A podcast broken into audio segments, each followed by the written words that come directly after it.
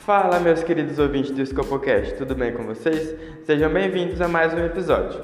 Eu me chamo Cláudio Júnior e hoje eu conto com a presença do Rafael José. E hoje nós vamos falar um pouco sobre a importância da aplicação da pesquisa mercadológica para a Penélope Motos.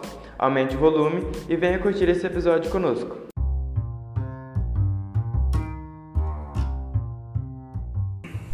Bom, iniciando aqui mais um episódio do ScopoCast, contando com a presença do Rafael José. Hoje nós vamos falar um pouco um case de sucesso né, da pesquisa de mercado aplicada na Penelope Motos. Rafael, fale um pouco mais sobre você, sobre o seu negócio, como é que surgiu essa ideia da Penelope Motos?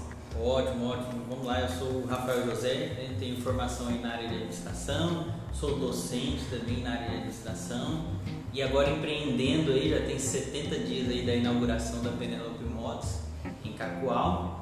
E a Penelope Motos é uma oficina voltada para o público feminino, né? uma oficina de motocicleta, de manutenção, né? de peças, é o que alguns conhecem como motocenter, né? que agrega serviço e também peças.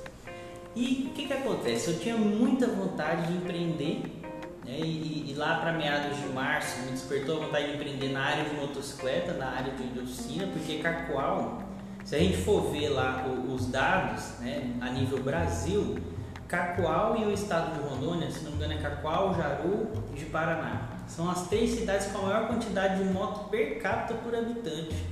Então em Cacoal hoje, por exemplo, a cada dois habitantes a gente tem uma moto. Caramba. Essa é a média. Então assim, é muita moto no município de Cacoal. Mas essa, essa lado, é a mesma média nacional? Não, a média nacional é bem inferior. Aí o que, que acontece? O, o, o, lado ali do Nordeste e o Pará são as regiões onde tem também muita motocicleta, mas não tanto aqui per capita como Rondônia. Per capita sim, porque se a gente for comparar, por exemplo, a cidade igual a Bahia, né, Salvador lá, quer dizer, Salvador na Bahia, que tem 2 milhões de habitantes, vai ter mais moto que Cacoal. Uhum. Né? Mas per capita, falando assim, pela quantidade per capita de pessoas, Cacoal tem muita moto. Cacoal de Paraná e Jaru, é as maiores aí do Brasil praticamente. É, que bacana. Só que assim, tem muita moto. E tem muita empresa que atende moto também. Tem muita oficina. Aí vem a pergunta, será que o mercado de Cacoal comporta mais uma oficina de motocicleta? Então mesmo com aquela vontade, aquela gana de querer abrir uma oficina, né, querer mas eu ficava com aquele questionamento, ah, vai que eu abro, não dá certo. E aí com todo mundo que eu conversava, ah, o mercado é muito concorrido, tem muita oficina, você vai na avenida tal, lá tem 10 oficinas, você vai na avenida X, lá tem 15 oficinas.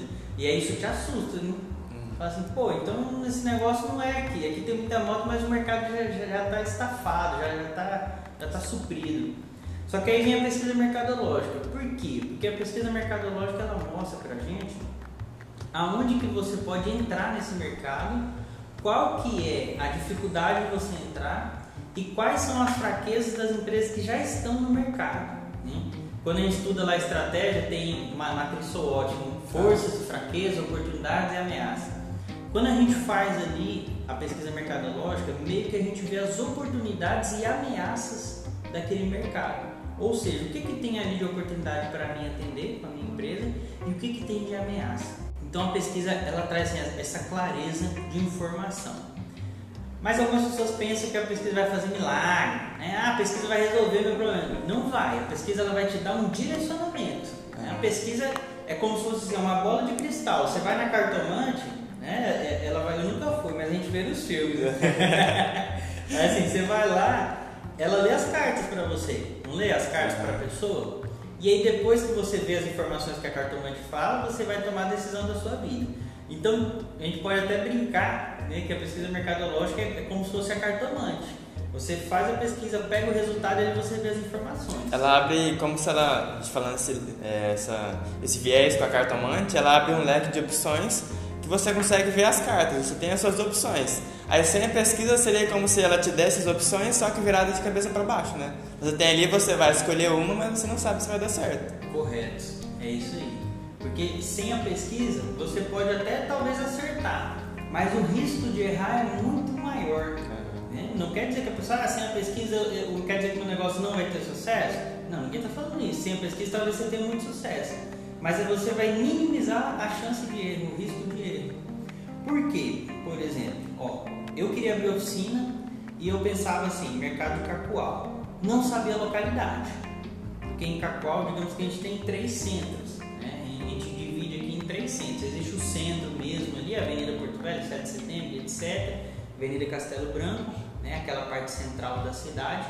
E aí existia também um subcentro, que é a Avenida das Comunicações, e outro subcentro, que é a Avenida das Mangueiras. E aí ficava a dúvida, qual que é a melhor localização para uma oficina de moto? Ambos os locais têm muitas oficinas. E aí a pesquisa ela chega e ela te dá esse resultado. Porque você entrevista pessoas em localidades diferentes, em pontos diferentes, e lá na pesquisa foi bem claro. Eu, eu, eu perguntava para a pessoa assim, aonde que ela mora? E aonde que ela faz o serviço de motocicleta dela?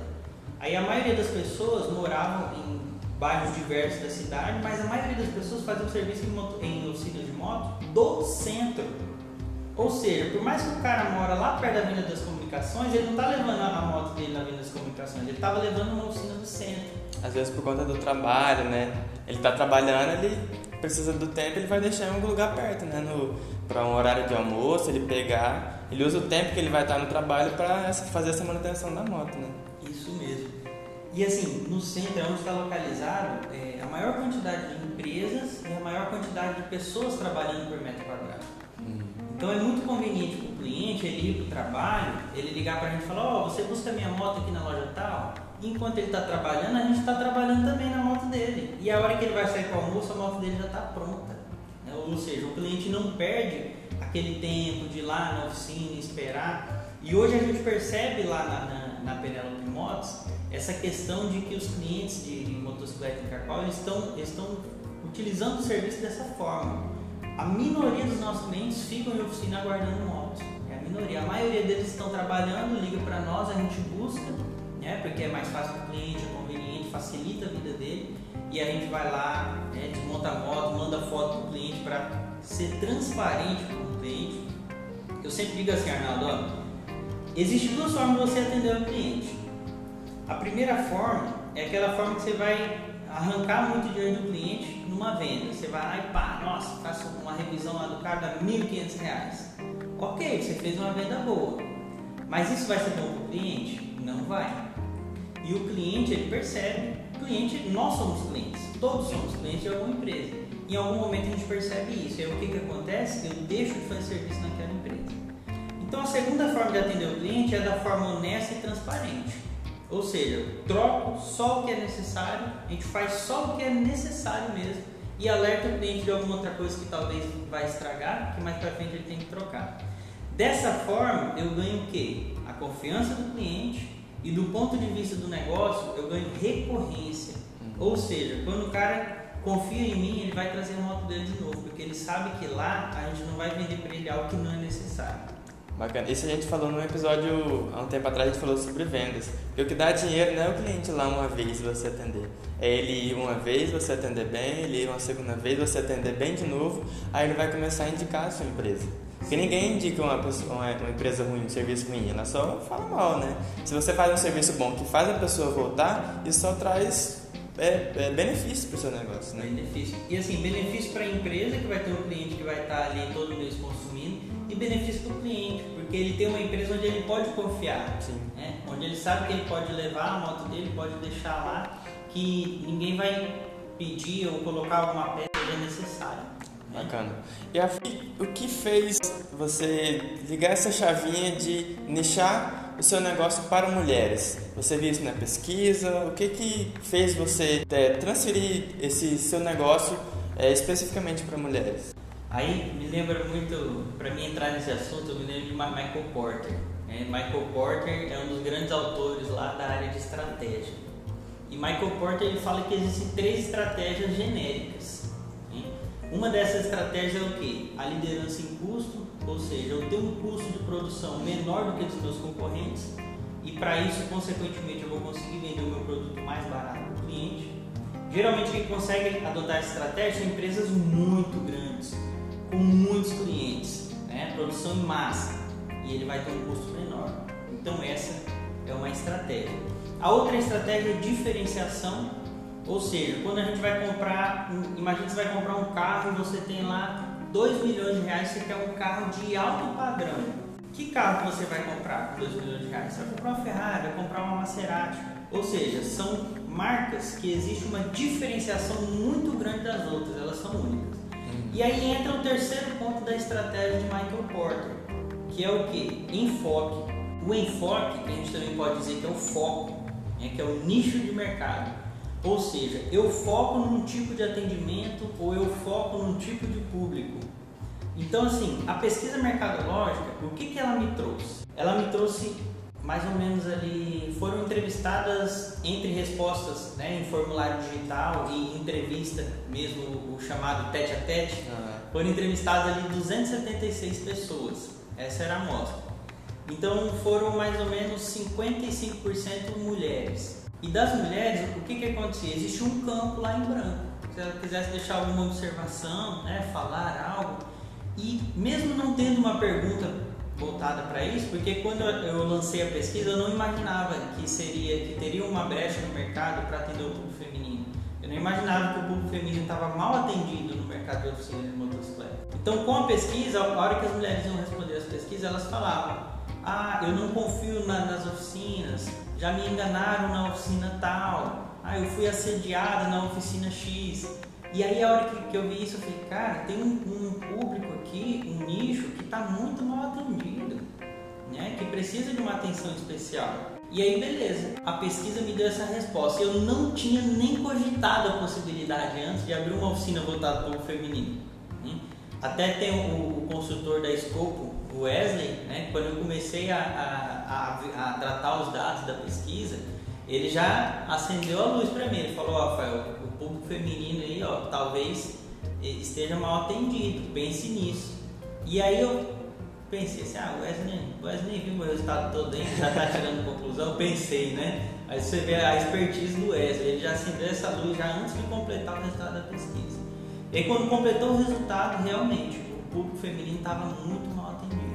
Reclamaram muito da, das oficinas, e assim, são coisas graves. Imagina um cliente ser assediado dentro de uma empresa, em empresa nenhuma isso deve acontecer, independente se ela é de oficina ou não. Né? A mulher tem que ser respeitada no ambiente onde ela vai, independente de que ambiente seja. Né? E aí as pessoas falam assim, ah, mas mulher não entende de moto. E eu acho isso uma, uma, me desculpe a palavra, mas eu acho isso uma babaquice, porque assim, cara, todo mundo vai entender muito de alguma coisa e pouco de outras. É normal. Se você pergunta para um, um médico, por exemplo, sobre configuração de computador, talvez ele não vai entender muito. Mas se você pergunta para ele de uma artéria, né, de, de, qual é a gordura boa, qual é a gordura ruim, ele vai entender muito, porque ele estudou para aquilo. Então é normal, às vezes uma pessoa não entender muito de algo. E isso não desmerece a pessoa, certo? Então, lá na, na Penelope Motos, eu sempre falo para os meninos, né? E, e para a Mariana também, que a gente, nós estamos lá em quatro pessoas da nossa equipe. Então, eu sempre falo para a equipe, ó, seja transparente com o cliente e mostre para o cliente, ensine para ele, como se você fosse um professor. Né? O cliente chega lá, o que é uma corrente com retentor, o que é uma corrente borrachada? Mostre para o cliente a diferença entre uma corrente e outra. Ali é uma oportunidade de você ser verdadeiro com o cliente, ajudar ele a aprender algo novo e dele criar uma confiança em você que vai ver que você está sendo transparente. Então, assim, foi isso. Né? Não, eu não tinha ideia de montar uma oficina exclusiva para o público feminino. A pesquisa me trouxe esse resultado. Em cima desse resultado, eu modelei o negócio para atender o público feminino. O que é modelar o negócio? Dentro da estratégia de enfoque que a gente estuda lá né, no planejamento estratégico de Michael Porter, onde eu foco em um público específico, é o público feminino. E como foi modelado o negócio? Porque aí você pergunta, ah, mas uma oficina não é algo muito masculinizado? Tem aquela cultura, né? Sim. Mecânico com aquela chave, a mão cheia, cheia de, de graça. O cara com a camisa aqui regata, tatuajona. Tem aquele negócio, aquele ah, estereótipo, estereótipo. Né? De, de, oficina, né? De, de um homem machista que dá em cima da mulher. Então, assim, tem esse estereótipo. Né? E a gente tem que quebrar esse estereótipo, porque a oficina também é lugar de mulher. Sim. Afinal, mulher também usa moto, mulher também usa carro. Né? Assim como o homem pode entender de batom, e tonalidade de, de, de esmalte, uma mulher também pode entender em motocicleta. Né?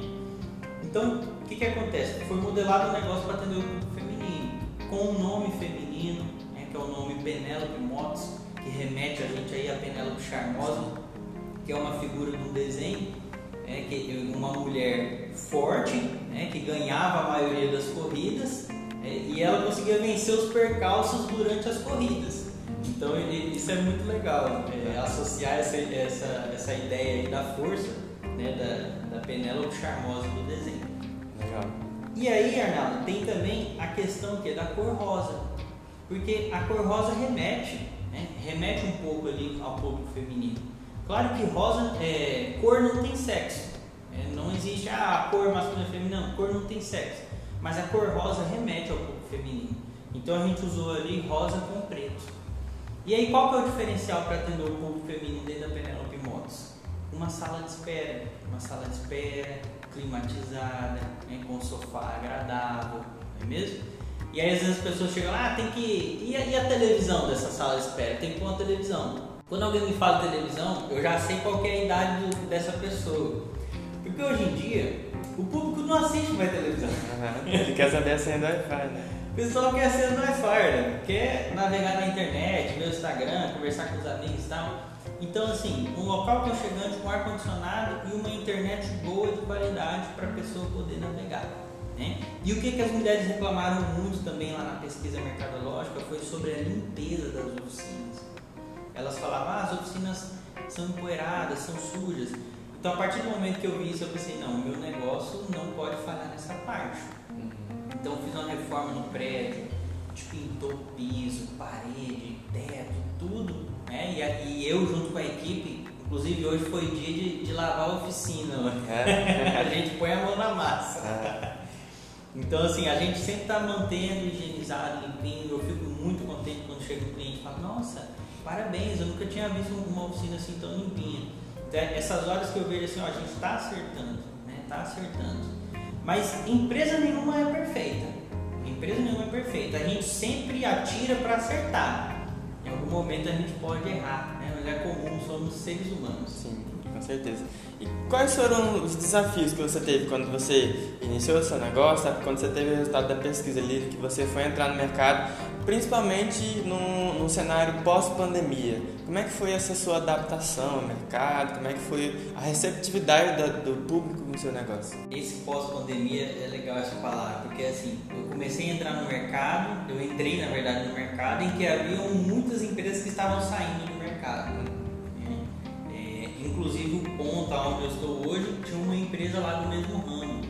Então isso me deixou um pouco receoso e as pessoas falavam, Rafael, mas você vai, vai abrir uma oficina de motocicleta, a oficina XYZ em Cacoal fechou, né? a outra não está indo bem.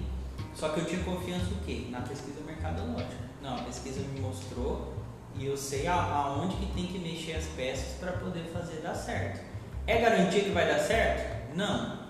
Mas é aquilo que eu falei, menor risco de erro. Hum?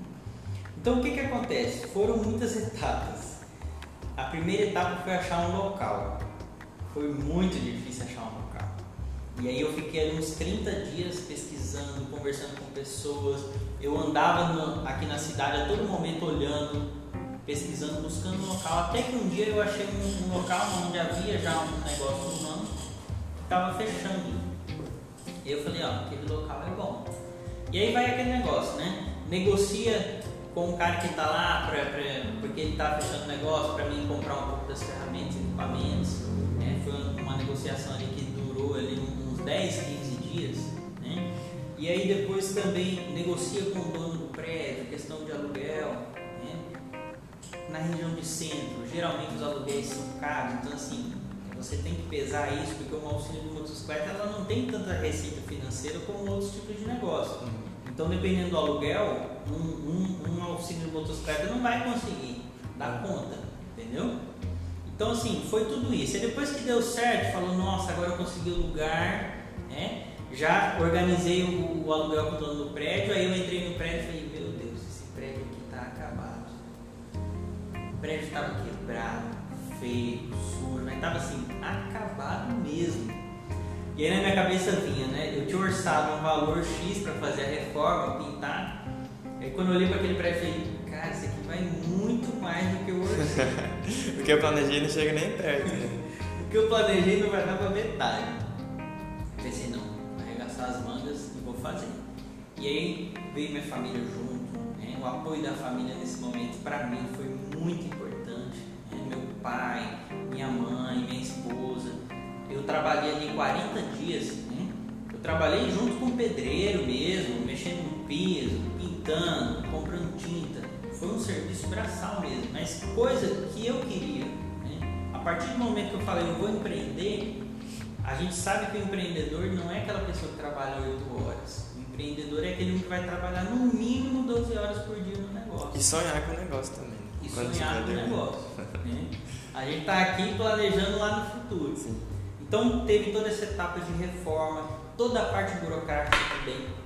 Porque em uma oficina tem muita documentação. Né? A, gente trabalha ali com resíduos sólidos, resíduos líquidos e a legislação ela é bem, ela tem uma grande exigência nessa parte. Então eu fiz toda a documentação certinho. E, e aí eu comecei a ver as barreiras à entrada. Quais são as barreiras à entrada hoje para você abrir uma oficina? Essa parte da legislação é uma grande barreira. Além dos concorrentes grandes que, que já têm é, bem posicionados no mercado, a questão da legislação é muito pesada. Então você tem que ter contratos, você tem que ter um tratamento da água né, que sai da, da oficina, você tem que ter uma empresa que você paga um contrato mensal, coleta de resíduo sólido, coleta de óleo, toda a documentação, além daquelas de prática, né, que é o que? Alvará é, da prefeitura, bombeiro, etc e tal. Então, assim, essa parte, para um pequeno empreendedor, é pesada. Ela é delicada. Para quem vai iniciar é um baque, né? É um susto para quem. Para quem vai iniciar que é, é um muita baque. coisa. É um baque. Mas assim, e além disso, a morosidade. É a morosidade.